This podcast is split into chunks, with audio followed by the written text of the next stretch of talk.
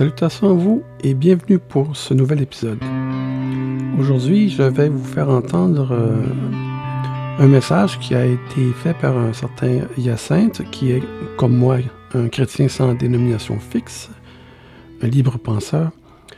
Il avait une chaîne YouTube qui s'appelait La vérité en Jésus. Cette chaîne n'existe plus, donc j'ai cette vidéo, ça fait plusieurs années. Et euh, j'ai retravaillé la vidéo, j'ai été euh, le plus concis possible, j'ai coupé les choses qui ne sont pas vraiment essentielles. Mais en gros, cette vidéo dénonce euh, ou expose plutôt les dérives du catholicisme. Ce n'est pas, je vous le dis, c'est pas contre le catholicisme, mais c'est contre certaines pratiques à l'intérieur du catholicisme. Donc ce message s'adresse aux véritables chrétiens qui sont euh, parmi euh, les membres de l'Église catholique romaine. Et au cours de cet exposé, je vais parfois arrêter pour apporter certaines précisions ou certaines omissions. Alors, bonne écoute.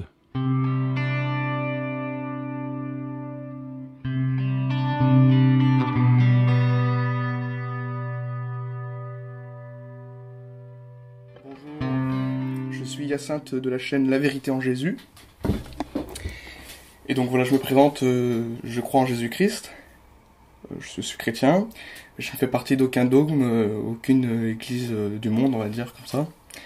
Je crois que la véritable église, c'est ceux qui font la volonté du Père et qui se conforment à ce que disent, voilà, ce que disent les Écritures et surtout la relation directe avec le Père et Jésus. Donc voilà, je, je suis chrétien sans dénomination, on va dire. Voilà. Et donc euh, le but de ma chaîne, c'est euh, c'est de, faire comprendre aux gens, voilà, enfin de comment dire, euh, exprimer aux gens ce que je ressens, ce que je pense de la vérité, d'où le nom de la chaîne, la vérité en Jésus, et surtout contrecarrer les mensonges du diable. Donc voilà, c'est mon but. Et aujourd'hui, on va voir ensemble les mensonges du catholicisme que j'ai appelé voilà, falsification du catholicisme. Donc euh, nous allons voir ensemble euh, le mensonge et euh, voilà les, mensonges dogmatiques et tout ce qui n'est pas biblique justement pour que pour perdre les âmes et pour voilà pervertir les chrétiens du, vrai message voilà de les éloigner du vrai message de Christ et surtout de la, relation avec Dieu quoi enfin la, véritable relation avec Dieu par Jésus donc c'est parti, on attaque. donc là, j'attaque vraiment un, gros morceau. Donc là, beaucoup de chrétiens se croient, croient au, catholicisme et croient être vraiment avec le Seigneur euh, en pratiquant le catholicisme. Et euh, moi je trouve ça carrément, enfin c'est exorbitant quoi. C'est tellement, tellement faux en fait que que j'en ai fait, j'en fais une vidéo. Je trouve ça vraiment important de, de le dire aux chrétiens catholiques que d'être euh, que c'est pas vraiment être avec Christ tout en étant catholique voilà. Enfin si on suit du moins les préceptes du, du catholicisme. Donc on attaque, c'est parti. Donc euh, on va attaquer le sujet, hein. euh, la canonisation des saints, les prières pour les morts, les invocations adressées aux saints. Donc voilà, il y a une photo, je vous mets, euh, des images. Donc voilà, là on voit le curé d'Ars, il me semble, qui est une statue avec des, cierges voilà, brûlés. Donc en fait, si vous voulez, les catholiques croient qu'ils peuvent communiquer avec les morts notamment des saints, voilà, de ceux qui sont morts avant, qui étaient euh, plus ou moins chrétiens, selon eux, peut-être pourquoi pas, mais euh, bon, en tout cas, ils, ils invoquent, euh, voilà, ils demandent, des, ils invoquent les morts.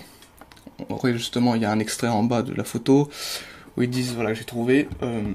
alors, c'est un, un, extrait d'article de journal La Croix à Croire du 30-12-2018. C'est vrai qu'on met souvent un cierge devant la statue d'un saint pour lui demander quelque chose. On lui demande quelque chose ou on le remercie. C'est un geste de prière très concret. Quand on met un peu d'argent dans le tronc d'une église, c'est un geste de partage. Quand on entre dans une église, il est étonnant de voir que les statues de certains saints ont de nombreux cierges à leurs pieds, tandis que d'autres sont presque oubliés. Pourquoi? C'est le reflet d'une culture. Au Portugal, par exemple, on a une dévotion toute particulière pour Notre-Dame de Fatima. C'est la Vierge Marie, bien sûr, mais Notre-Dame de Fatima structure la foi des Portugais. Et Sainte Rita, que l'on couvre de cierges. C'est la patronne des causes désespérées. On commence toujours par elle quand on est dans l'épreuve. Les gens s'identifiaient à la vie de ces saints qui a été transmise par les traditions orales. Ce sont des images, des figures, des médiations qui peuvent parler du Christ. Le saint canonisé, c'est quelqu'un qui parle d'une manière spécifique du Christ. Donc voilà, euh, c'est complètement anti-scripturaire. On va dire ça, scriptural, scripturaire, je sais plus comment on dit. Enfin bref, c'est pas du tout biblique et euh, c'est carrément euh, communiquer avec des démons en fait. Hein. Quand on croit communiquer avec des morts qui sont des, des saints ou même des anges, c'est pas forcément de Dieu. Donc on va le voir, on va le voir en bas. Donc c'est vraiment formellement interdit selon l'Éternel. On continue les images et après on regardera les passages de la Bible. Alors là, on a la Vierge Marie avec l'enfant Jésus, voilà, en statue, en représentation. C'est interdit d'avoir de représentation, ça faut le savoir, selon la Bible. Voilà, toujours aussi des, euh, cierges, voilà, avec les noms de famille sur les murs, euh, adressés aux morts, quoi, des, des, défunts sûrement. Avec des remerciements, tout ça, enfin bref. Euh. Un cierge, on brûle un cierge pour s'adresser aux morts ou une prière, quoi. C'est souvent une tradition religieuse depuis, depuis long, le, long siècle, on va dire. Donc voilà, la, la, Vierge Marie et l'enfant, ça a été repris par les païens, on regardera. Ah, ça, oui, ça a été repris du, paganisme, voilà, avec Osiris et Isis, voilà. Donc, euh, alors voilà aussi, là on voit des prières à Saint Antoine de Padoue, prières à nos anges gardiens aussi. Donc voilà, je vous mets des photos pour l'épreuve, hein, pour pas dire que je, je dis une connerie. Voilà, je vous salue Marie, tout ça, là, toutes ces prières au sein, qui est vraiment anti-scripturaire, et qui fait euh, offense à Dieu en fait, quoi. Maintenant, on va voir les passages de la Bible. Donc, euh, je vous les ai mis en, je les ai mis en photo. Donc, c'est parti. Donc, Deutéronome 18, chapitre 18, verset 9 à 12. Lorsque tu seras rentré dans le pays que l'Éternel ton Dieu te donne, tu n'apprendras point à imiter les abominations de ces nations-là. Qu'on ne trouve chez toi personne qui fasse passer son fils ou sa fille par le feu Personne qui exerce le métier de devin, d'astrologue, d'augure, de magicien, d'enchanteur. Personne qui consulte ceux qui évoquent les esprits ou disent la bonne aventure. Personne qui interroge les morts. Car quiconque fait ces choses est en abomination à l'Éternel, et c'est à cause de ces abominations que l'Éternel, ton Dieu, va chasser ces nations devant toi. C'est formel, hein, faut le voir là. Ça peut, pas être, ça peut pas être plus clair. Et là, il parle de tout, hein, les astrologues, les augures, les magiciens, enfin bref, tout ça, les devins, ceux qui disent la bonne aventure, enfin, il parle à tous. Hein. Là, c'est ce passage est clair. On en veut un autre. Lévitique 20, verset 6. Si quelqu'un s'adresse aux morts et aux esprits pour se prostituer après eux, je tournerai ma face contre cet homme, je le retrancherai du milieu de son peuple. Voilà, donc euh, prostituer, c'est dans, le terme, voilà, euh, dans la Bible, souvent, euh, ça renvoie souvent à la notion de, confesser, quoi, à un autre Dieu. Donc c'est une prostitution vis-à-vis de Dieu vis-à-vis de l'éternel Jésus. Donc euh, voilà, c'est clair, hein, s'adresse aux morts et aux esprits, c'est complètement anti-biblique. On voit aussi qu'à propos des saints, donc selon les Écritures, les procès de canonisation effectués au cours des siècles par le catholicisme n'ont aucune justification scripturaire. Un saint, selon le christianisme biblique, est la créature humaine qui a accepté dans son cœur Jésus-Christ comme étant son sauveur. D'autre part, les saints vivent dans le monde et non en dehors. Et le culte des saints, souvent représenté par des statues dans les édifices religieux, relève de deux interdits, l'idolâtrie et le spiritisme. Toute forme de contact avec des défunts, peu importe leur état de sainteté, est radicalement proscrit par les Écritures. Il s'agit en fait de communication avec des esprits démoniaques qui singent des défunts et introduisent par ce biais de fausses doctrines révélées. Voilà, donc euh, faites attention. Ça peut être euh, dangereux de vouloir communiquer avec des morts, soi-disant saints, ou soi-disant anges gardiens, parce que ça peut être carrément des démons qui se manifestent.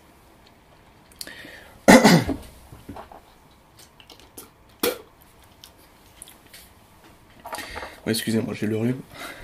Euh, alors, on attaque aussi les icônes, donc les icônes dans, au sein de l'Église catholique.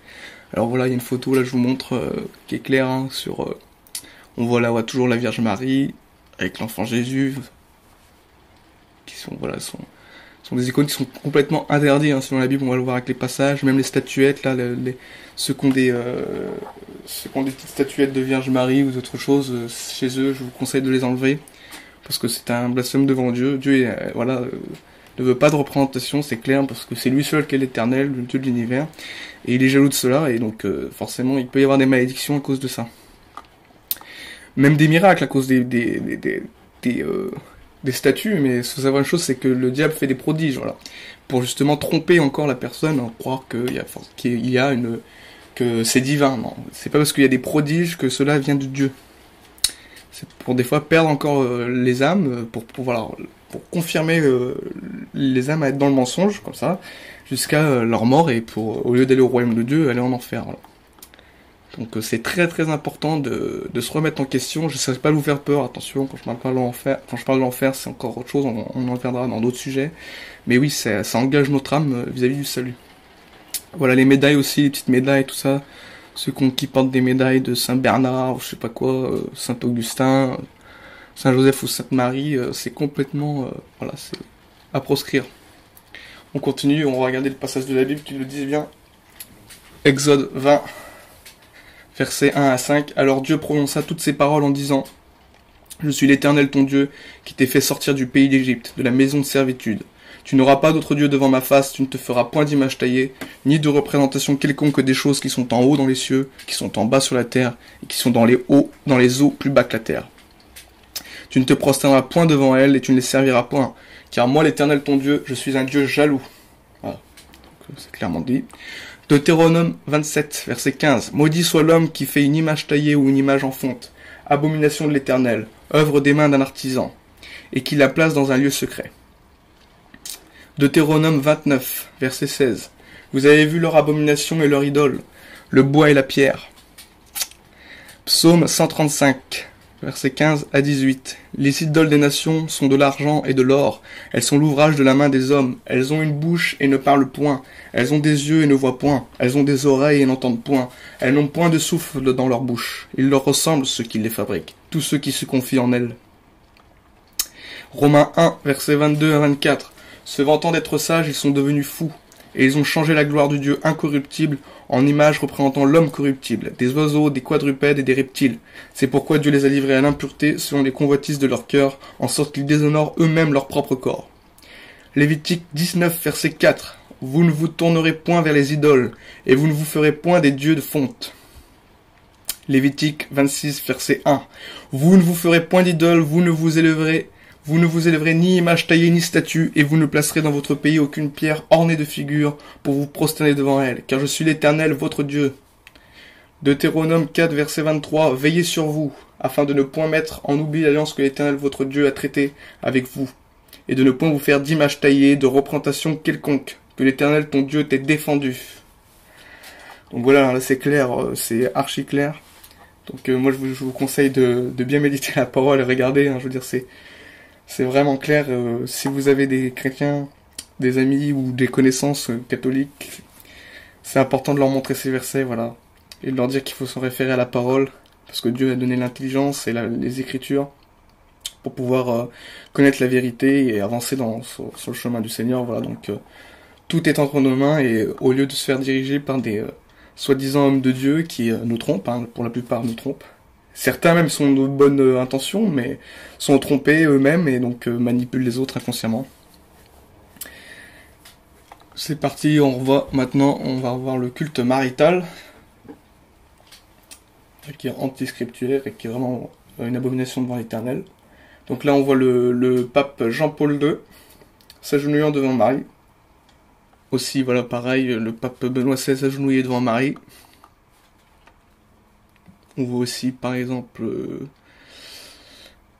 à Fourvière, voilà, Merci Marie, euh, à Lourdes. Euh, voilà, les gens qui se, regroupent à Lourdes, voilà, justement, pour recevoir des guérisons, quoi que ce soit. Donc faites attention, comme je vous dis, le diable fait des prodiges, même peut guérir. On verra les passages après. Enfin, une photo où on voit l'entrée d'une cathédrale avec, voilà, je vous salue Marie. On devrait dire plutôt je vous salue Jésus. Ce serait déjà plus cohérent c'est lui le sauveur et l'éternel, avec, enfin Dieu et l'éternel sont qu'un en Jésus-Christ, hein, donc une seule personne. Alors aussi merci Marie, là, c'est complètement dingue. Alors voilà, on va voir la, prière de Marie. Donc je vous salue Marie pleine de grâce, donc euh, les catholiques le disent souvent. Le Seigneur est avec vous, vous êtes bénie entre toutes les femmes et Jésus, le fruit de vos entrailles, est béni. Sainte Marie, Mère de Dieu, priez pour nous, pauvres pécheurs, maintenant et à l'heure de notre mort. Donc là, euh, donc déjà d'une Sainte Marie Mère de Dieu, priez pour nous. Enfin, Sainte Marie Mère de Dieu, c'est quelque chose de dingue. Et priez pour nous, c'est euh, Dieu n'a pas de mère et Jésus avait Marie pour mère biologique, mais absolument pas mère divine, car il est affirmé par la Bible que Jésus est le fils unique de Dieu et que Marie est une servante du Seigneur. Et ne pensons pas l'impensable que Dieu aurait pour femme Marie. Donc euh, voilà, on voit dans Luc 1, 38, donc euh, Marie dit, je suis la servante du Seigneur, voilà. Qu'il me soit fait selon ta parole, et l'ange la quitta.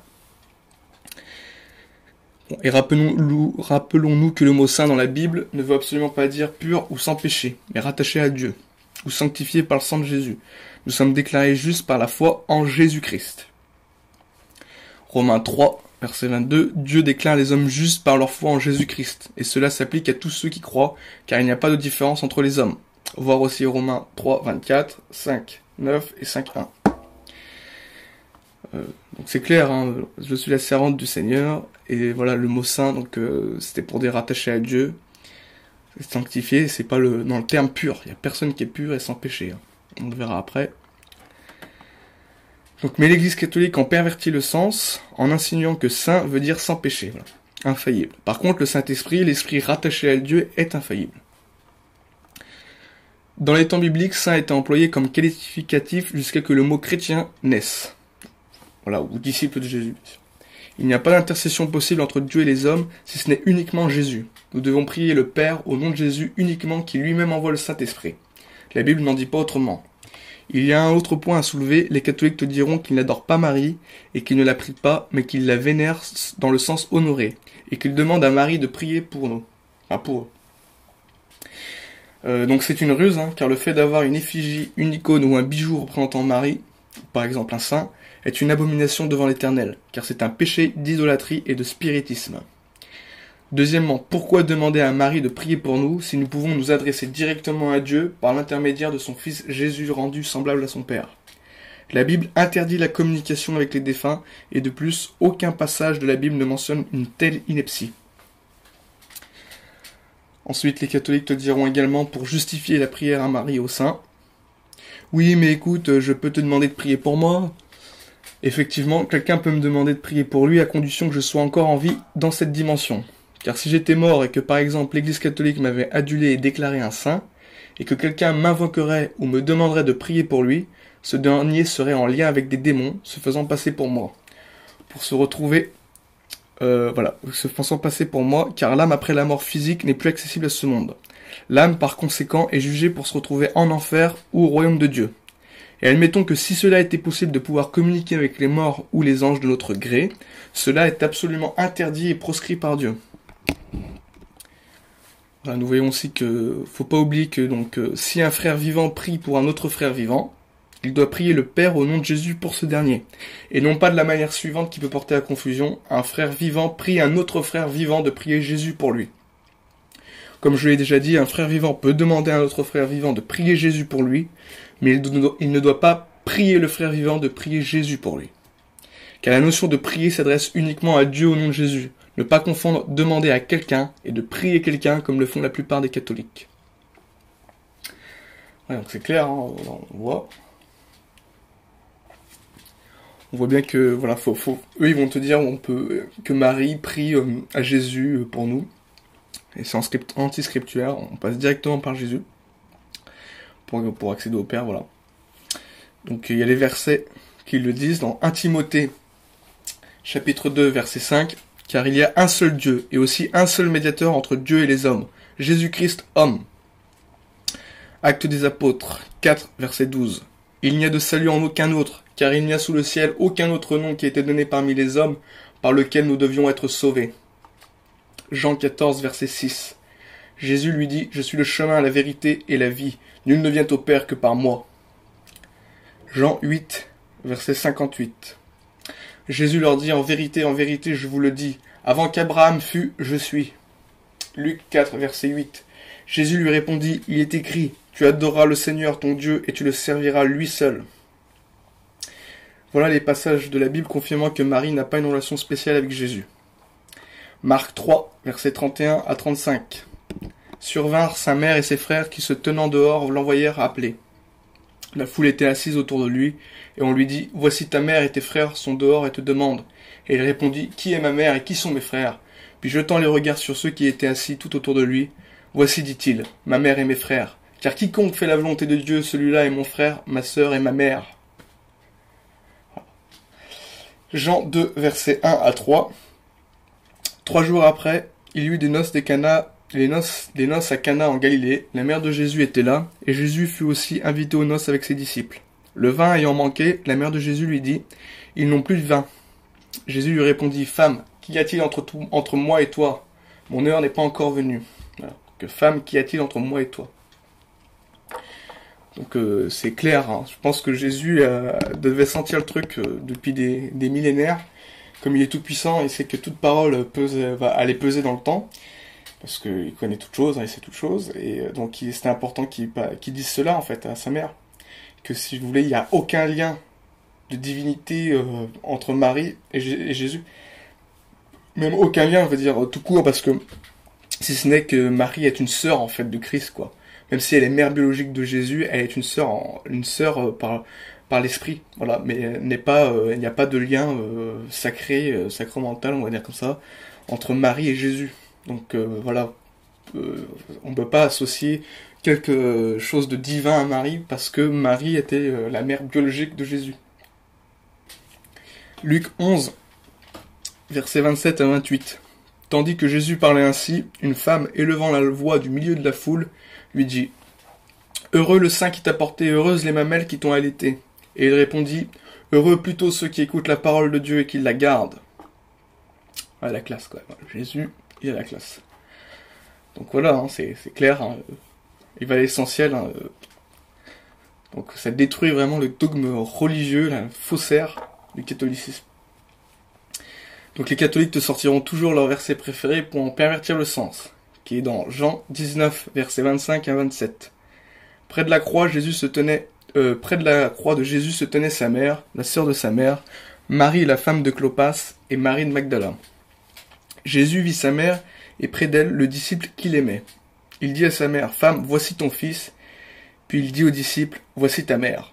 Dès ce moment-là, le disciple l'a pris chez lui. Donc les catholiques l'interprètent comme étant la mère des croyants, ce qui est absurde car le sens en est rendu simplement à l'évidence. Alors j'ai donné un exemple, admettons que je sais ma mort est proche et que j'ai ma mère et mon meilleur ami qui viennent me rendre visite à l'hôpital. Je dirais naturellement à mon ami, prends bien soin de ma mère comme si c'était ta mère, car je m'en vais auprès de Dieu et j'aimerais que toi qui es la personne à qui je fais confiance, de bien vouloir veiller sur ma mère. Voilà, c'est plutôt ça que Jésus voulait dire. Donc Jésus, voyant que son esprit allait quitter son corps avant qu'il ressuscite, il confie à Jean, son disciple préféré, la responsabilité de prendre soin de Marie comme si c'était sa mère. Et cela n'est absolument rien l'interprétation des catholiques, car la Bible ne mentionne aucune doctrine liée à Marie. Donc voilà, oh, c'est clair et net, hein, comme de l'eau de roche. Mais eux, ils vont en pervertir le sang, sans dire voilà euh, que Marie est la mère de tous les croyants. Mais c'est faux, c'est logique quoi. Je vous donner l'exemple, euh, c'est plutôt comme ça qu'il faut l'interpréter. Je pense que c'est le sens même euh, du passage de la Bible. 4. Donc on va voir. Euh, ah oui, que je dis 4 parce que j'ai numéroté les points que je voulais euh, aborder avec vous, que je veux aborder avec vous. Donc aussi, voilà, le dogme blasphématoire de l'Immaculée Conception, qui est un attribut unique de Jésus. Voilà. Donc euh, l'immaculée conception, euh, pour ceux qui ne savent pas, c'est en gros euh, sans péché, voilà, ça, qui n'a jamais péché. Donc euh, ça c'est complètement antiscripturaire et c'est encore une, ruse de l'Église catholique pour pour que les gens prient un autre nom que Jésus, bien sûr, toujours toujours empêcher le Saint-Esprit d'agir en enlevant le nom de Jésus.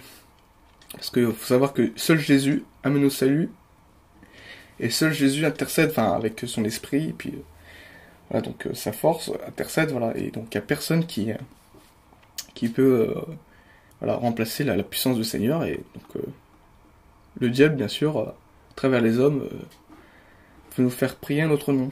Donc c'est totalement inconnu de l'église primitive, mais finalement imposé et approuvé le 8 décembre 1854 par le pape Pie IX.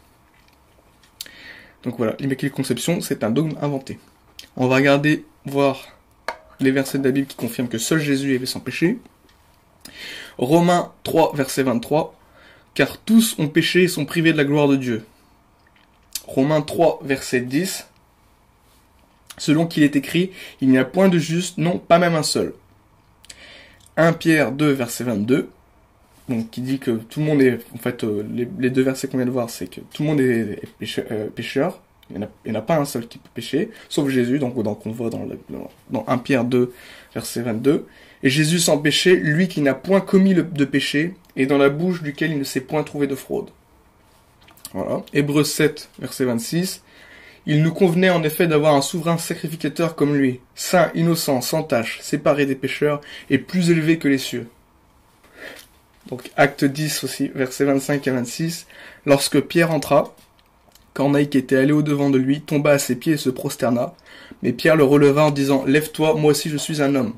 Donc voilà, on n'a pas prié des saints ou quoi que ce soit, ni Saint Pierre ou quoi que ce soit, euh, ni se prosterner parce que c'est un homme. Voilà, c'est marqué clairement noir sur blanc dans Acte 10, versets 25 et 26. Voilà, on va voir le point aussi, la virginité perpétuelle de Marie, qui est un, qui qui est un blasphème, qui est, qui est, qui est un blasphème dans le sens où c'est faux déjà. Voilà.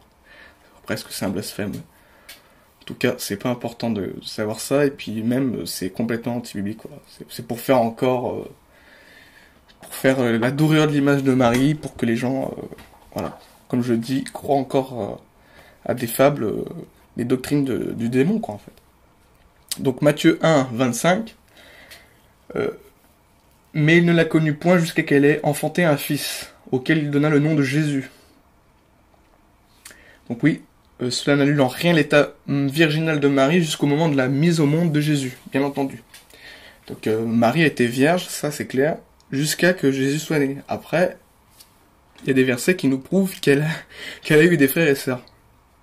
Et c'est vrai que comme les, catholiques ne lisent rarement la Bible et on plus ou moins on les encourage à ne pas lire la Bible et de faire confiance aux autorités euh, catholiques, hein, les, prêtres, là, les, cardinaux, tout ça, les évêques, donc euh, les gens croient aveuglément à des, des fables pour, pour, voilà, pour les pervertir.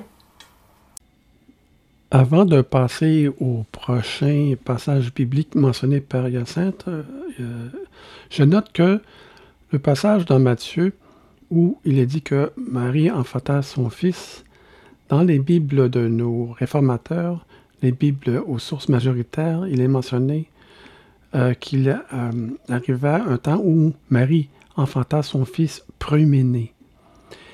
Mais ici, en Luc chapitre 2, euh, cette mention n'a pas été retirée de la Bible. Et au verset 2, chapitre 2, verset 6, il est mentionné, et il arriva pendant qu'ils étaient là, que les jours où elle devait accoucher arrivèrent, et au verset 7, elle mit au monde son fils premier-né et la maillota, et le coucha dans une crèche, etc. Ici, c'est bien mentionné que Marie enfanta son fils premier-né.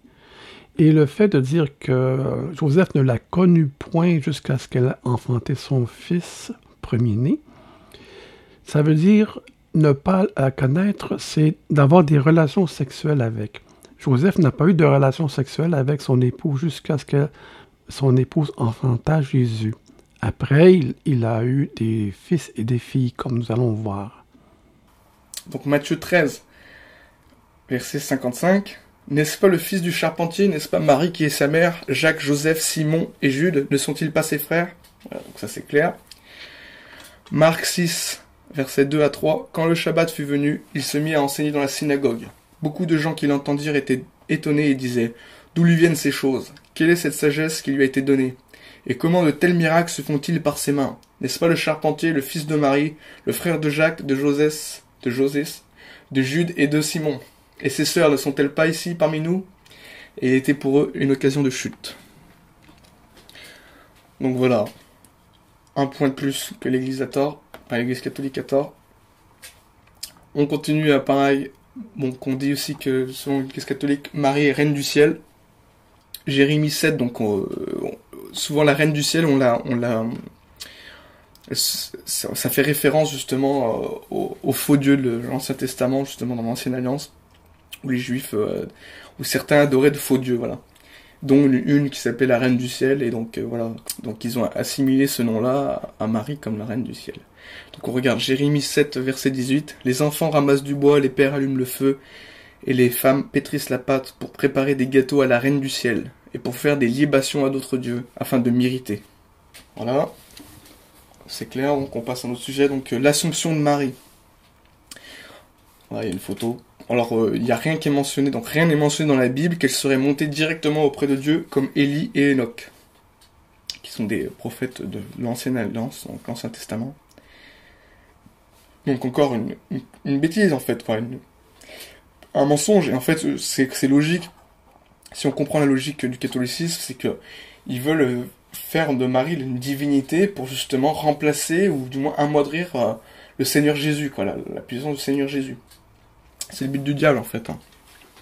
Et, les, en fait, on joue sur la faiblesse des gens ou, ou euh, comment dire euh, les penchants de, certaines personnes, notamment les femmes, qui se disent ah bah Marie, voilà, c'est la, la mère divine, ça, ça, ça, réfère à la divinité féminine, tout, toutes des conneries comme ça, enfin pardon du terme, mais toutes des bêtises comme ça, euh, justement pour euh, évincer euh, le Christ, hein, de plus en plus.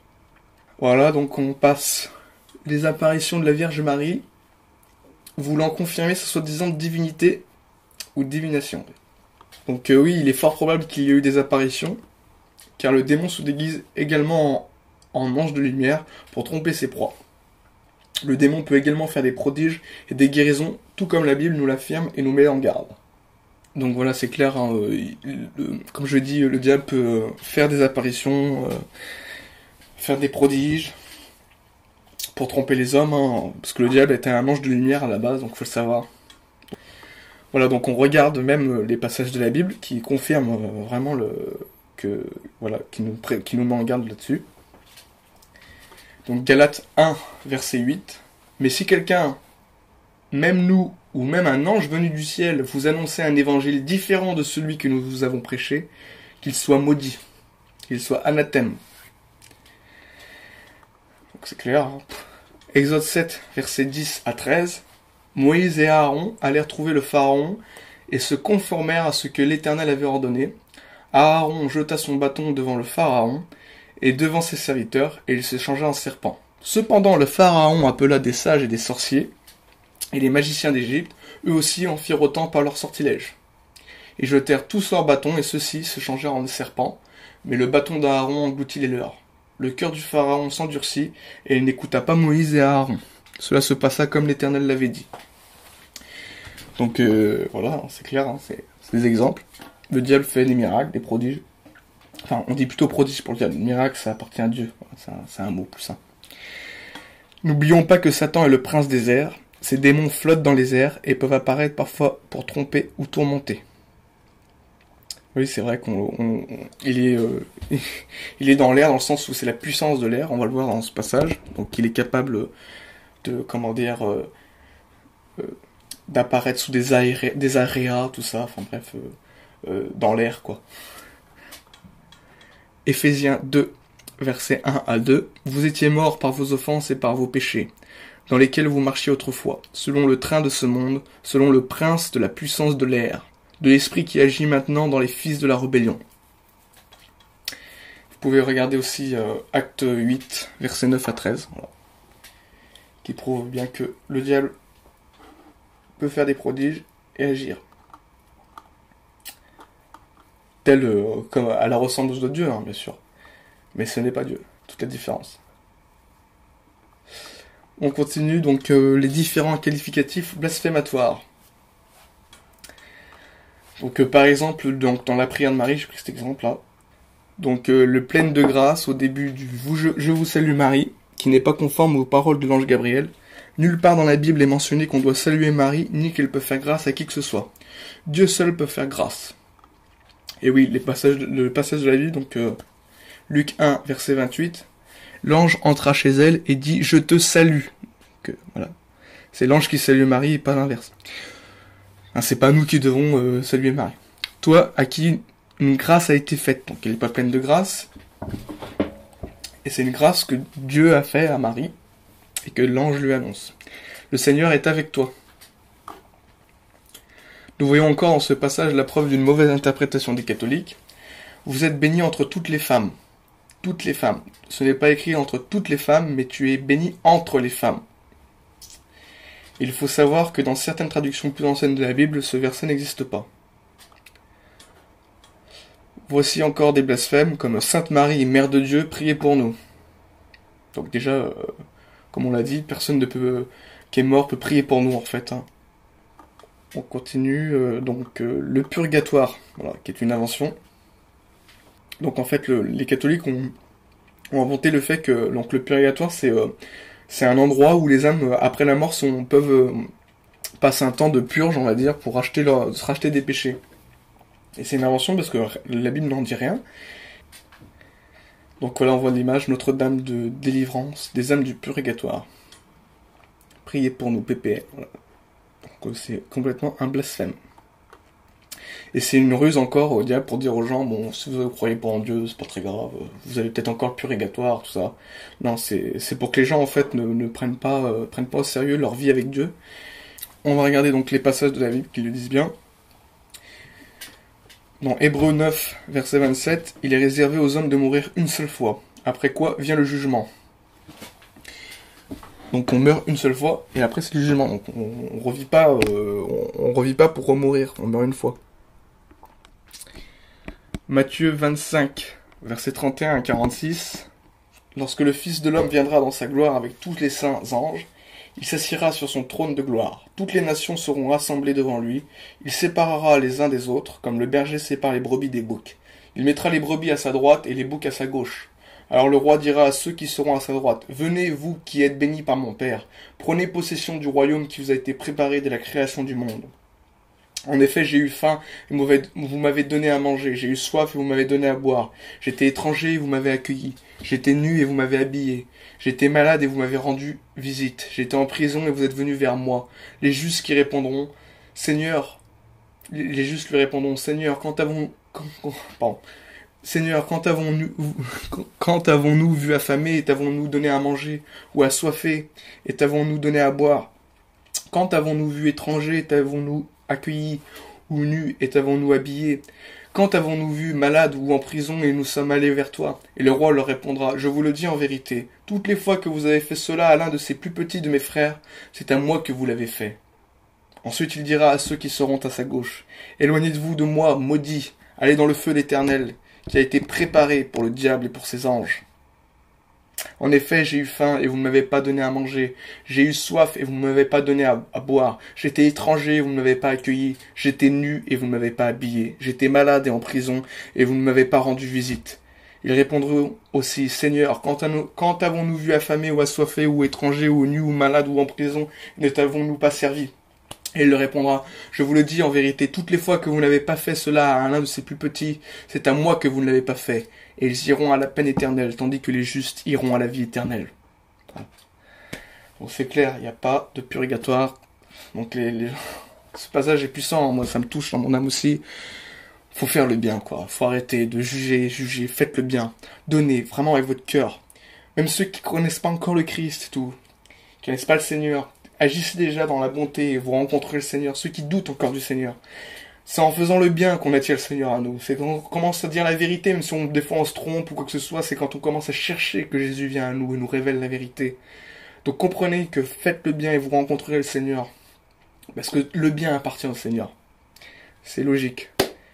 A assez bien aussi marqué hein, dans donc euh, le, voilà, éloignez-vous de moi maudit, allez dans le feu éternel qui a été préparé pour le diable et pour ses anges. Donc on, il est mentionné que le diable a bien des anges, qui sont des anges déchus, qui sont des démons en fait, qui peuvent tromper.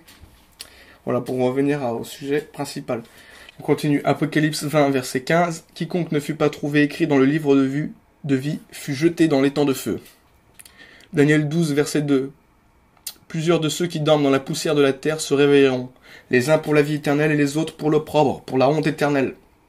Jean 3, verset 18. Celui qui croit en lui n'est point jugé, mais celui qui ne croit pas est déjà jugé, parce qu'il n'a pas cru au nom du Fils unique de Dieu. C'est clair. Croyez en Jésus-Christ, vous avez la vie éternelle, parce que si vous croyez fermement avec tout votre cœur, mais vous avez des problèmes, Jésus vous transforme. C'est lui qui fait après. Ne regardez pas vos problèmes, vos péchés ou quoi que ce soit, quel que soit votre problème. Ne regardez pas ça. Croyez simplement et vous verrez Dieu fera les œuvres naturellement en vous. Jean 5, verset 24. En vérité, en vérité, je vous le dis, celui qui écoute ma parole et qui croit à celui qui m'a envoyé a la vie éternelle et ne vient pas en jugement, mais il est passé de la mort à la vie. Romains 10, verset 9. Si tu confesses de ta bouche le Seigneur Jésus, et si tu crois dans ton cœur que Dieu l'a ressuscité des morts, tu seras sauvé. Clair net. Précis. On passe, allez, un autre sujet. La papauté. Donc, euh, donc on voit le, pape, les, les, des dirigeants, des hommes politiques, enfin toutes sortes de personnes, des imams, des religieux, enfin tout ce que vous voulez, se voilà, baiser la main du pape comme c'était le Saint-Père, le, le représentant de, de, du Fils de Dieu sur terre. Donc on regarde Matthieu 23, verset, 10, verset 7 à 10. Donc oui, c'est vrai que faut, faut rappeler une chose, c'est que les prêtres se font appeler mon père, euh, voilà, euh, mon père, maître, quoi que ce soit. Et il faut savoir que dans la Bible, c'est forcément, formellement interdit. On regarde Matthieu 23, verset 7 à 10. Ils aiment, être, ils aiment être salués sur les places publiques et être appelés par les hommes maître, maître. Mais vous ne vous faites pas appeler maître, car un seul est votre maître, c'est le Christ. Et vous, vous êtes tous frères. C'est clair. N'appelez personne sur la terre votre père, car un seul est votre père, c'est celui qui est au ciel. Ne vous faites pas appeler chef, car un seul est votre chef, c'est le Christ. Voilà. Franchement, vous leur sortez ce verset aux prêtres. Ah oui, oui, il, faut, il tourne le talon directement. Ils supportent pas la vérité, hein. Ils supportent pas. Ils vont toujours vous sortir des trucs, des machins, des tatata. C'est, c'est scripturaire. Hein. Et donc euh, le Pierre était, euh, était le, la bâtisse quelque. Enfin, c'est Jésus la pierre angulaire, celui qui est le chef de l'Église, mais Pierre était l'un des des préfondateurs, enfin, des fondateurs et préfondateurs de la véritable Église de Dieu. Donc Matthieu 16, 18, on voit, Et moi je te dis que tu es Pierre, et que sur ce roc je bâtirai mon église, et que les portes du séjour des morts ne prévaudront point contre elle. Notez ici que Jésus ne dit pas que c'est sur toi, Pierre, que je vais bâtir mon église, mais sur ce, c'est sur ce roc. C'est sur ce que Pierre a dit. C'est sur Jésus lui-même qu'il va bâtir son église. C'est Jésus qui est le roc. Encore une fois, lisez comme il faut il n'a pas dit, c'est sur toi, Pierre, que je bâtirai mon église, mais c'est sur moi, le roc. On poursuit. Voilà, on passe aussi donc au sujet du célibat des prêtres, des clercs et des évêques, euh, qui n'est pas un ordre selon la Bible et l'Église catholique le prend comme un ordre pour euh, voilà pour prêcher. Non, on peut prêcher tout en étant marié. D'ailleurs, ça éviterait beaucoup de problèmes, je pense. Euh, notamment euh, des problèmes de pédophilie, euh, des problèmes d'homosexualité, même au sein de, de ces prêtres. Donc voilà, je pense qu'il y a une déviation, une perversion sexuelle qui se crée à cause du fait qu'on va à l'encontre de la nature même que Dieu a créée. Donc dans la Bible, c'est mentionné qu'on peut être, on peut être homme de Dieu et enseigner le Christ, tout en étant, tout en voilà, tout en étant marié quoi. 1 Corinthiens, verset 7 à 2. Toutefois, pour éviter la débauche, que chacun ait sa femme et que chaque femme ait son mari. Voilà, c'est clair. 1 Corinthiens, euh, chapitre 9, verset 5. N'avons-nous pas le droit de mener avec nous une sœur qui soit notre femme, comme font les autres apôtres, et les frères du Seigneur et ses faces? Voilà. Donc c'est clair. Matthieu 8, verset 14. Jésus se rendit ensuite à la maison de Pierre, dont il vit la belle-mère couchée et ayant la fièvre. Donc euh, on voit bien que même Pierre, pour l'Église catholique, le, considère comme le, premier pape, et ce qui est faux, qui n'est pas un pape, c'est, il, a, été donné le pouvoir, euh, donc un peu voilà le leader des douze apôtres après l'enlèvement de Jésus, après la résurrection. Donc même Pierre avait une femme, apparemment. Petit complément d'information ici.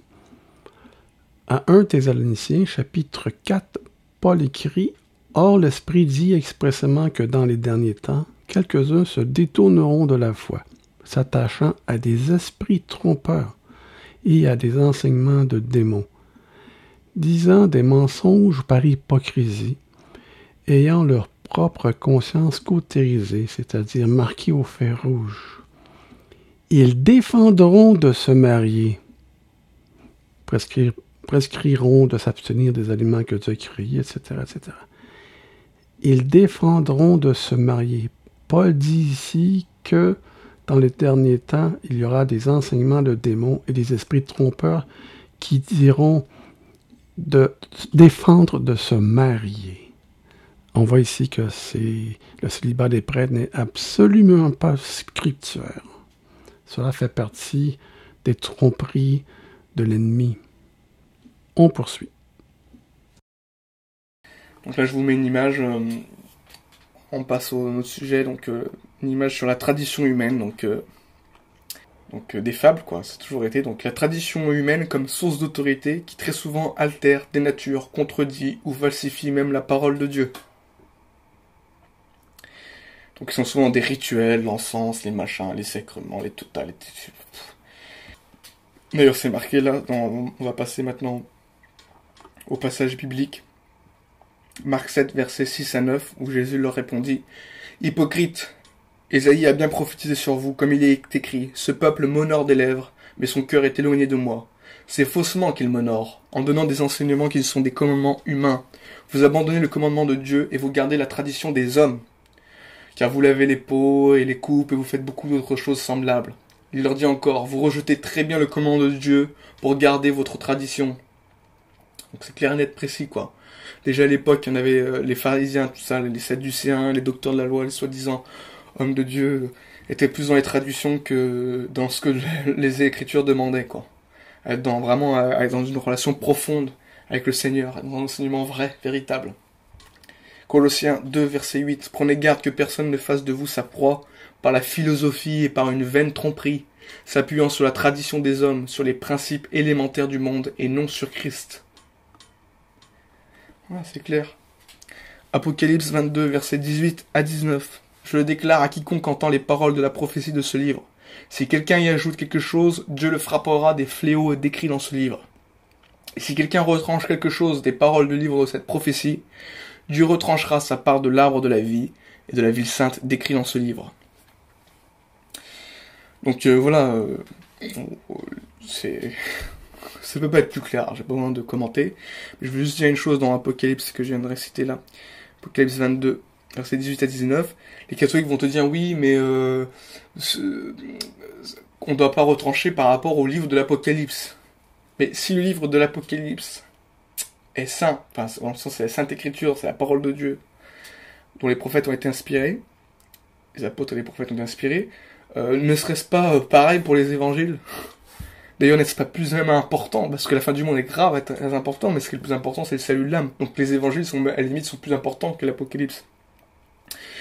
Donc euh, c'est important, je veux dire, mais le, fait que Jésus, qu'on connaisse le nom de Jésus pour être sauvé, c'est bien plus important. Donc forcément, si, si Jean déclare que personne ne doit y ajouter ou retrancher quelque chose à ce livre, c'est forcément aussi que ça regarde tous les écrits des prophètes et des disciples avant, avant, avant ce dernier livre. Voilà. Allez, on continue. Le salut par les œuvres. Donc euh, les catholiques croient souvent qu'il faut œuvrer, les rituels, tout ça pour euh, pour euh, pour être sauvé. Mais bon, on va voir après. Je, continue. Éphésiens 2, versets 8 à 10. Car c'est par la grâce que vous êtes sauvés, par le moyen de la foi. Et cela ne vient pas de vous, c'est le don de Dieu, ce n'est point par les œuvres, afin que personne ne se glorifie, car nous sommes son ouvrage, ayant été créés en Jésus-Christ pour de bonnes œuvres, que Dieu a préparées d'avance afin que nous les pratiquions. Donc le salut, le salut ne dépend pas des œuvres, mais les œuvres découlent naturellement de la foi. Il y, a, il y a un autre verset qui montre bien en gros que si tes œuvres ne subsistent pas, mais que tu crois en Jésus, tu seras sauvé comme au travers du feu, probablement avec des récompenses amoindries. Voici ce passage. Donc dans 1 Corinthiens 3, versets 14 à 15, si l'œuvre, si l'œuvre que quelqu'un a construite sur le fondement subsiste, il recevra une récompense. Si son œuvre brûle, il perdra sa récompense. Lui-même sera sauvé, mais comme au travers d'un feu. En gros, en fait, le salut ne dépend pas des œuvres, hein, mais comme je l'ai dit, c'est quand on aime quand on aime, on compte pas. En fait, on fait les choses naturellement, donc on œuvre plus ou plus ou moins. Donc il y a aussi une, histoire de récompense, récompense qui se passera dans le royaume de Dieu. À chacun, et c'est ça l'égalité. L'égalité, c'est en fonction de chacun euh, les efforts qu'ils ont mener. C'est pas tous pareil, quoi. Il y en a qui ont, fait plus d'efforts et qui seront récompensés en fonction. Mais ce qui est important de comprendre, ce qui est gratuit, ce qui est vraiment une grâce, c'est que le salut de Dieu, voilà, euh, ne touche pas par rapport, ne regarde pas forcément les œuvres, mais la foi. Si tu as la foi en Jésus-Christ, que tu aimes vraiment le Seigneur tout ton cœur, ben voilà, t'as des chances d'être sauvé. Hein. C'est en tout cas ce que dit la Bible. Maintenant, on va regarder aussi donc euh, le baptême, euh, le baptême des nourrissons dans l'Église catholique, qui est une, euh, qui n'est pas scriptuaire et en fait, je pense que c'est, c'est pour amener beaucoup de gens à, comment dire, à l'Église. enfin, toujours pour que les gens soient concentrés à aller à l'Église quand il y a des nouveaux-nés, que les gens aient un rapport à l'Église catholique quoi tout le temps. Donc le baptême des nourrissons, n'est jamais mentionné dans la Bible, puisque le baptême concerne des adultes pleinement conscients de leur engagement spirituel et de leur résurrection spirituelle en Jésus-Christ. D'autre part, le baptême n'est pas un sacrement, mais seulement un acte d'obéissance à Dieu et de repentance. on va regarder encore donc Luc 3, verset 16. Il leur dit à tous, Moi je vous baptise d'eau, mais il vient celui qui est plus puissant que moi, et je ne suis pas digne de délier la courroie de ses souliers. Lui, il vous baptisera du Saint-Esprit et de feu.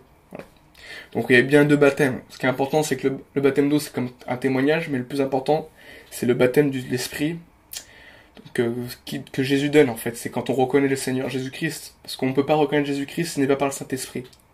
Parce que c'est lui-même qui, nous donne le savoir de connaître que Jésus est, vivant, un Seigneur.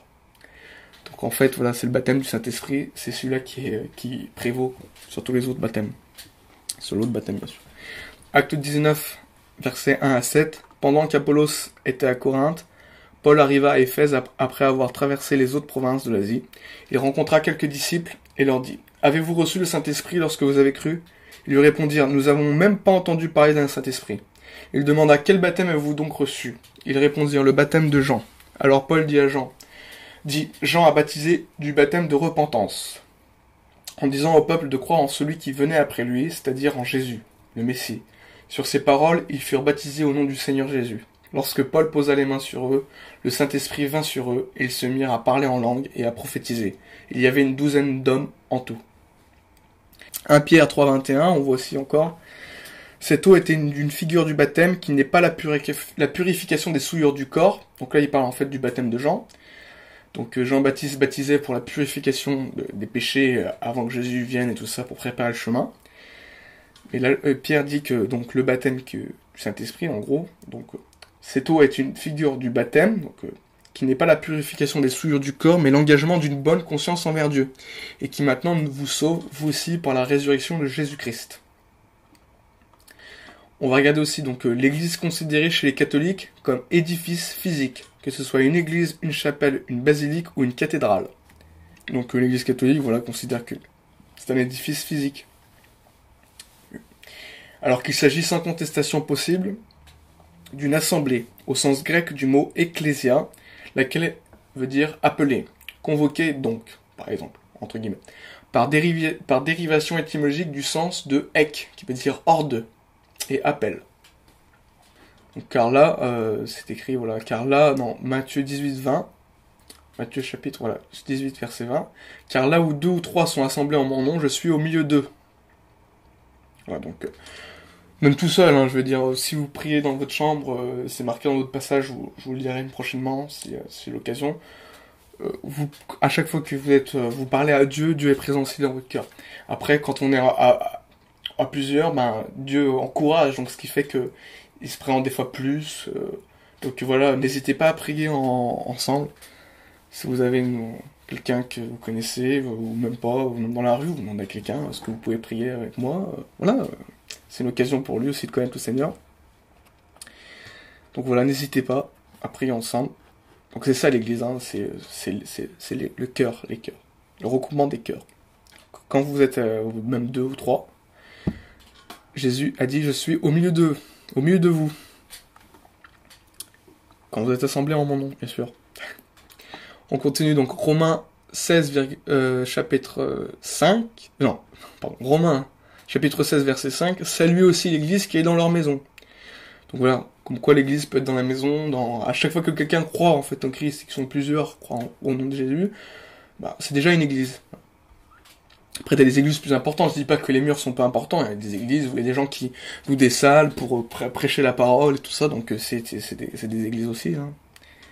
Mais c'est pas forcément l'église catholique. Voilà. Ce n'est pas l'église catholique d'ailleurs. C'est pas le catholicisme, c'est l'église, sans le catholicisme, sans les dogmes du catholicisme. 1 Pierre, chapitre 2, versets 4 à 5. Approchez-vous de Christ, la pierre vivante rejetée par les hommes, mais choisie et précieuse devant Dieu. Et vous-même, en tant que pierre vivante, laissez-vous édifier pour former une maison spirituelle. Voilà, donc c'est spirituellement que l'Église est, que l'Église doit être. Voilà aussi le chapelet. Il faut savoir que le chapelet ou le rosaire, on appelle ça le rosaire, euh, est une, invention aussi pure du catholicisme et même un blasphème. Hein. Euh, surtout parce qu'on dit je vous salue Marie, tout ça. Une représentation, on va voir ça pourquoi. Donc, euh, il récite machinalement en fonction des en fonction des, des, points là, des, des, comment dire des, des bouts de bois en fait, qu'à l'époque étaient des ossements, on va regarder ça après. La pratique du chapelet relève du satanisme en fait, comme étant l'héritage de plusieurs coutumes païennes ancestrales issues du chamanisme de plus en plus réactualisé avec les doctrines du Nouvel Âge, selon lesquelles il était possible de communiquer avec les morts en conservant un morceau d'os qui ne risquait pas de disparaître par effet de putréfaction. La manipulation occulte de ces reliques permettait de créer des tolkus, voilà, entre guillemets des tolkus, qui sont des entités vampiriques manipulées par leurs maîtres, lesquels étaient apparentés aux zombies et aux morts vivants des rites du vaudou, puis de tout, ce qui se rattache à la tradition en Occident sur le golem de Prague. Ce morceau d'os permettait de rapatrier le défunt dans un plan d'existence terrestre, lui assurant ainsi une vie éternelle.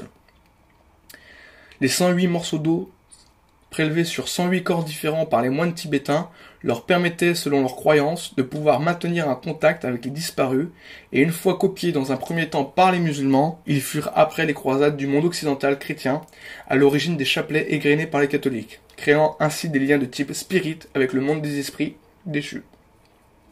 Donc voilà, en fait, ça a été repris par l'Église catholique avant d'être repris par les musulmans, qui à l'origine, à l'origine euh, provient de des, moines tibétains. Et en fait, c'est macabre, quoi. C'était euh, saison des eaux, voilà, pour communiquer avec les morts, quoi, les ancêtres. Les catholiques rabâchent souvent des prières avec des blasphèmes comme Très Sainte Marie, Mère de Dieu, priez pour nous, comme on a vu. Bien souvent, ils récitent machinalement des prières qu'ils ont apprises comme le Notre Père. Je ne dénigre pas la prière de notre Père en soi, mais je reproche le fait que les prières des catholiques manquent de spontanéité et d'improvisation. Car elles sont souvent dans la monoprière, le Notre Père est une prière modèle, une façon de prier, mais n'est pas la seule prière que l'on doit réciter. Il est important de prier avec le cœur, avec ses mots en s'adressant à Dieu, pour lui exposer ses problèmes par exemple. Donc on voit le, verset Matthieu 6, verset 7. En priant, ne multipliez pas de vaines paroles, comme les païens qui s'imaginent qu'à force de paroles, ils seront exaucés. Alors là, je vais euh, vous citer un passage de la Bible qui, exprime tout ça, où Jésus parle avec colère et, euh, vérité. Donc la colère n'est pas forcément... Euh, faut pas confondre la colère saine, hein, donc le fait de dire les choses, et, et la colère, comment dire, la colère de la haine, hein, ça n'a rien à voir. Donc là, il parle vraiment à tous les faux prophètes, les faux enseignants, tous ceux qui sont vraiment en fait des hypocrites à l'époque qui, étaient, déjà. Donc euh, les pharisiens, les, sadducéens, les scribes, les docteurs de la loi, quoi. Donc on va voir. Donc dans Matthieu 23, chapitre 23, versets 3 à 39, voilà comment Jésus parle. On y va parce que le passage est long. Jésus dit donc, ils disent et ne font pas, ils lient des fardeaux pesants et les mettent sur les épaules des hommes mais ils ne veulent pas les remuer du doigt. Ils font leurs leur actions pour être vus des hommes. Ainsi ils portent de larges phylactères, et ils ont de longues franges à leurs vêtements. Ils aiment la première place dans les festins et les premiers sièges dans les synagogues. Ils aiment être salués dans les places publiques et être appelés par les hommes maîtres, maîtres. Mais vous, ne vous faites pas appeler maître, car un seul est votre maître, et vous êtes tous frères. Et n'appelez personne sur la terre votre père, car un seul est votre père, celui qui est dans les cieux.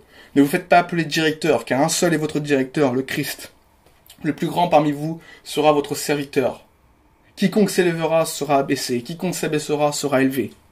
Malheur à vous, scribes et pharisiens hypocrites, parce que vous fermez aux hommes le royaume des cieux, vous n'y entrez pas vous-même et vous n'y laissez pas entrer ceux qui veulent entrer. Malheur à vous, scribes et pharisiens hypocrites, parce que vous dévorez les maisons des veuves, et que vous faites pour l'apparence de longues prières. À cause de cela, vous serez jugés plus sévèrement. Malheur à vous, scribes et pharisiens hypocrites, parce que vous courez la mer et la terre pour en faire un converti, et quand il l'est devenu, vous en faites un fils de l'enfer deux fois plus que vous. Malheur à vous, scribes et pharisiens hypocrites, parce que vous payez la dîme de la menthe, de la nette et du cumin, et que vous laissez ce qui est le plus important dans la loi, la justice, la miséricorde et la fidélité. C'est là ce qu'il fallait pratiquer, sans négliger les autres choses. Conducteur aveugle, qui coulait le moucheron et qui avalait le chameau. Malheur à vous, scribes et pharisiens hypocrites, parce que vous nettoyez le dehors de la coupe et du plat et qu'au-dedans ils sont pleins du produit de vos vols et de vos excès. Pharisiens aveugles, nettoie premièrement l'intérieur de la coupe et du plat, afin que l'extérieur aussi devienne pur. Malheur à vous, scribes et pharisiens hypocrites, parce que vous ressemblez à des tombeaux blanchis qui paraissent beaux et de l'extérieur, et qui à l'intérieur sont pleins d'ossements de mort et de toute espèce d'impureté. Vous de même, de l'extérieur, vous paraissez juste aux hommes, mais à l'intérieur vous êtes plein d'hypocrisie et d'iniquité. Malheur à vous, scribes et pharisiens hypocrites, parce que vous bâtissez les tombeaux des prophètes et que vous décorez les tombes des justes, et vous dites, si nous avions vécu du temps de nos pères, nous ne serions pas joints à eux pour répandre le sang des prophètes. Vous témoignez ainsi contre vous-même que vous êtes les fils de ceux qui ont tué les prophètes. Comblez donc la mesure de vos pères. Serpents, race de vipères, comment échapperez-vous au jugement de l'enfer? C'est pourquoi je vous envoie des prophètes, des sages et des scribes. Vous tuerez et crucifierez les uns, vous fouetterez les autres dans vos synagogues et vous les persécuterez de ville en ville, afin que retombe sur vous tout le sang innocent répandu sur la terre, depuis le sang d'Abel le juste jusqu'au sang de Zacharie, fils de Béréka, que vous avez tué entre le temple et l'autel. Je vous le dis en vérité, tout cela retombera sur cette génération.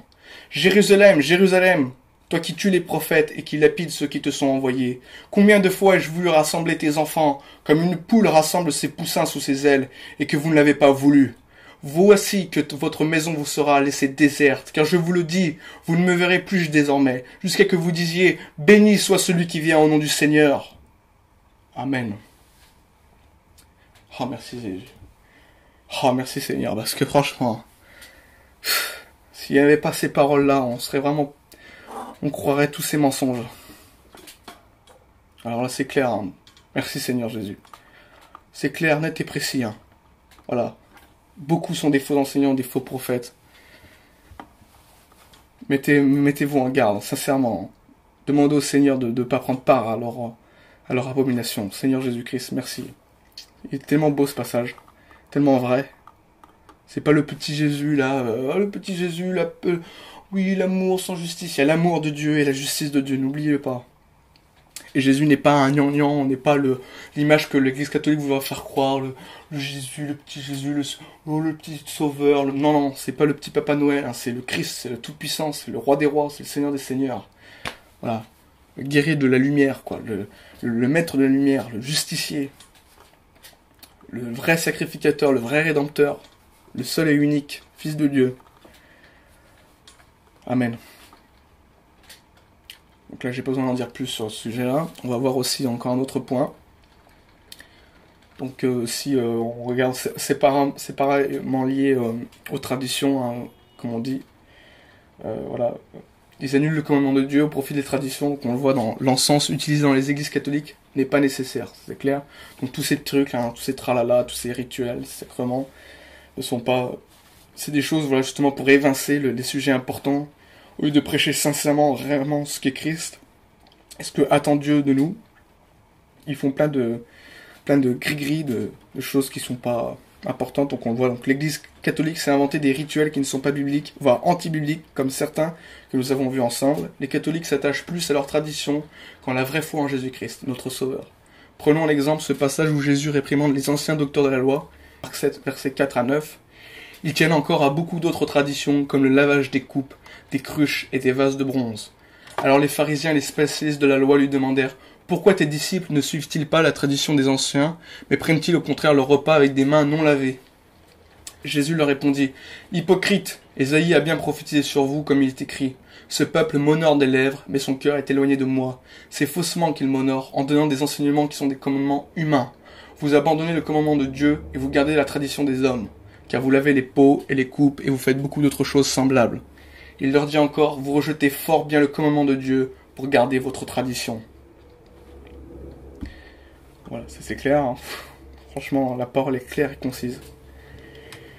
Marc 7, verset 13. Vous annulez ainsi la parole de Dieu par la tradition que vous avez établie, et vous faites beaucoup d'autres choses semblables. Hébreu 9, verset 9 à 10. C'est une illustration pour le temps présent. Elle signifie que les dons et les sacrifices présentés ne peuvent pas rendre parfait sur le plan de la conscience celui qui prend part à ce culte. Avec les cultes, avec les aliments, les boissons, les diverses ablutions et les règles relatives au corps, c'était des prescriptions imposées seulement jusqu'à une époque de réforme. Voilà, euh, à l'époque, oui, c'est vrai qu'on faisait par exemple euh, les holocaustes, les sacrifices expiatoires, donc on donnait une bête, euh, ceux qui travaillaient en fait, enfin, à l'époque on, se réunissait au temple, hein, par exemple, même au temps de la Pâque, pour, ou, pour les péchés de chacun, donc on devait donner, voilà, comment dire, un produit de, notre travail, notre terroir, pour, de, voilà, pour le pardon et l'expiation de nos péchés. est ce qu'aujourd'hui n'est plus n'est plus obligatoire parce que ce qui est important, ce qui, ce qui, euh, ce qui a remplacé cela, c'est notre euh, justement notre confession envers le Christ de nos péchés. Voilà, parce que Jésus est gratuit, est venu pour justement que la loi soit plus ou moins, comment dire, euh, on ne soit plus sous la loi, mais sous la foi en Jésus-Christ. Donc le pardon des péchés se fait par le cœur, voilà, et non plus par des par des rituels avec des encens, des aliments, des boissons, les diverses ablutions et des règles relatives au corps. C'était des prescriptions imposées seulement jusqu'à une réforme. Bon, bah là on voit aussi dans la Bible hein, qui le dit bien. 1 Thessaloniciens, chapitre 4, verset 1. Mais l'Esprit dit expressément que, dans les derniers temps, quelques-uns abandonneront la foi pour s'attacher à des esprits séducteurs et à des doctrines de démons. On continue. 2 Timothée, verset, euh, chapitre 4, verset 3 à 4. En effet, un temps viendra où les hommes ne supporteront pas la saine doctrine. Au contraire, ayant la démangeaison d'entendre des choses agréables, ils donneront une foule d'enseignants ils se donneront une foule d'enseignants conformes à leurs propres désirs. Ils détourneront l'oreille de la vérité et se tourneront vers les fables. Ce que les gens veulent d'ailleurs. Hein. Ils préfèrent prier Marie, prier Saint, prier je sais pas quoi, plutôt que Jésus-Christ, plutôt. Ça n'arrive pas à avoir une, indépendance réelle avec Dieu, quoi. Bon, maintenant, on va voir aussi euh, donc, un tableau récapitulatif des doctrines et des dogmes antiscriptuaires majeurs imposés par l'Église de Rome et sa tradition humaine. Donc, euh, prière pour les morts, 300 après Jésus-Christ. Signe de la croix, 300 après Jésus-Christ. Vénération des anges et des saints décédés, 375 après Jésus-Christ. Utilisation d'images pour le culte, 375 après Jésus-Christ. Premier symptôme de l'exaltation de Marie, première apparition du terme Mère de Dieu au Concile d'Éphèse, 431 après Jésus-Christ. C'est clair, net, précis. Doctrine du purgatoire, sorte de sas avant le paradis dont Jésus-Christ serait le géolier. Ça a été inventé 593 après Jésus-Christ. Prière adressée à Marie et aux saints décédés, 600 après Jésus-Christ. Adoration de la croix, instrument de torture donc, des images, icônes et des reliques, 786 après Jésus-Christ. Canonisation des saints décédés, 995 après Jésus-Christ. Célibat des prêtres pour empêcher la dispersion des biens par héritage, 1079 après Jésus-Christ. Introduction du rosaire, du chapelet, copié sur des rites musulmans et tibétains, 1090 après Jésus-Christ. Invention des indulgences, source de profits supplémentaires, 1190 après Jésus-Christ. Le pape Innocent III établit le principe de la transsubstantation, qui veut dire changement du pain et du vin en la substance du corps du Christ. 1215 après Jésus-Christ. Confession auriculaire des péchés auprès d'un prêtre. 1215 après Jésus-Christ. On continue. Adoration de l'hostie.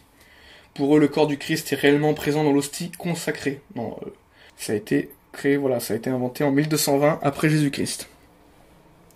Le dogme de l'existence d'un purgatoire est proclamé en 1439 après Jésus-Christ. L'autorité de la tradition des hommes est considérée comme étant égale à celle des Écritures au Concile de Trente. Vous imaginez le truc là? L'autorité de la tradition des hommes est considérée comme étant égale à celle des Écritures au Concile de Trente. 1545 après Jésus. Vous imaginez? Non, c'est la, la, Bible qui est la, parole qui est la parole entière, qui est complète et qui n'a rien besoin de rajouter quoi. C'est impressionnant quoi.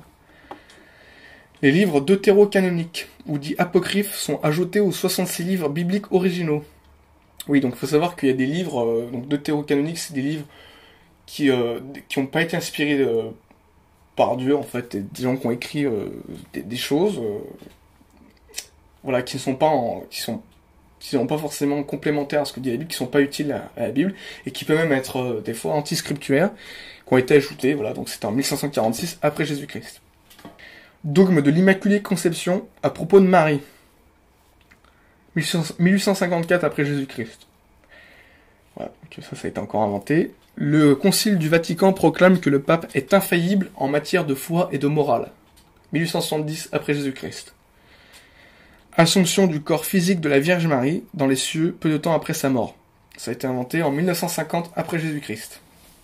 Marie proclamée mère de l'Église 1965 après Jésus-Christ. Donc voilà. Hein.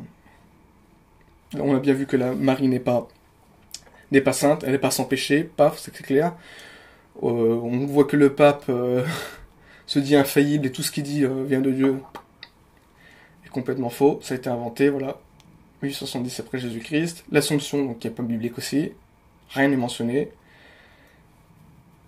Donc la montée de Marie, pour, encore la valoriser en tant que divinité.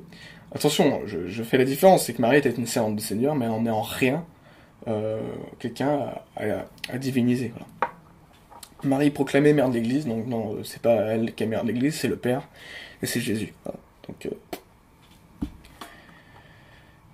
voilà, ben, je crois qu'on a fait tout le tour là. J'espère que j'ai été, j'ai été utile, efficace, concis, même si je suis un peu émotif et des fois je me, voilà, je suis pas un très grand orateur, mais voilà. Donc, comme je vous dis, je m'appelle Hyacinthe et je crois en Jésus et j'essaye d'aider mes prochains. Donc vraiment, faites attention, on nous, ment tout le temps, tout le temps, tout le temps. Il y a plein de gens euh, qui, qui, essayent de...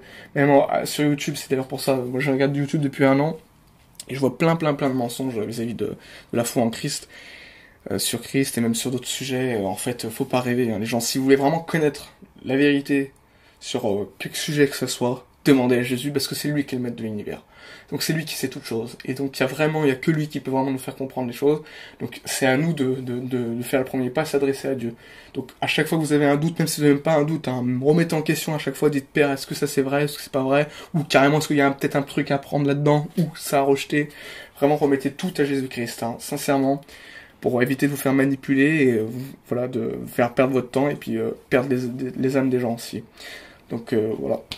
Donc voilà, je, vous souhaite vraiment une bonne continuation, que Jésus-Christ vous bénisse. Et euh, soyez forts et euh, vraiment n'ayez pas peur. Euh, prenez position avec Christ et Dieu sera avec vous et, vous révélera les, secrets les, plus profonds. Voilà, que Dieu vous garde.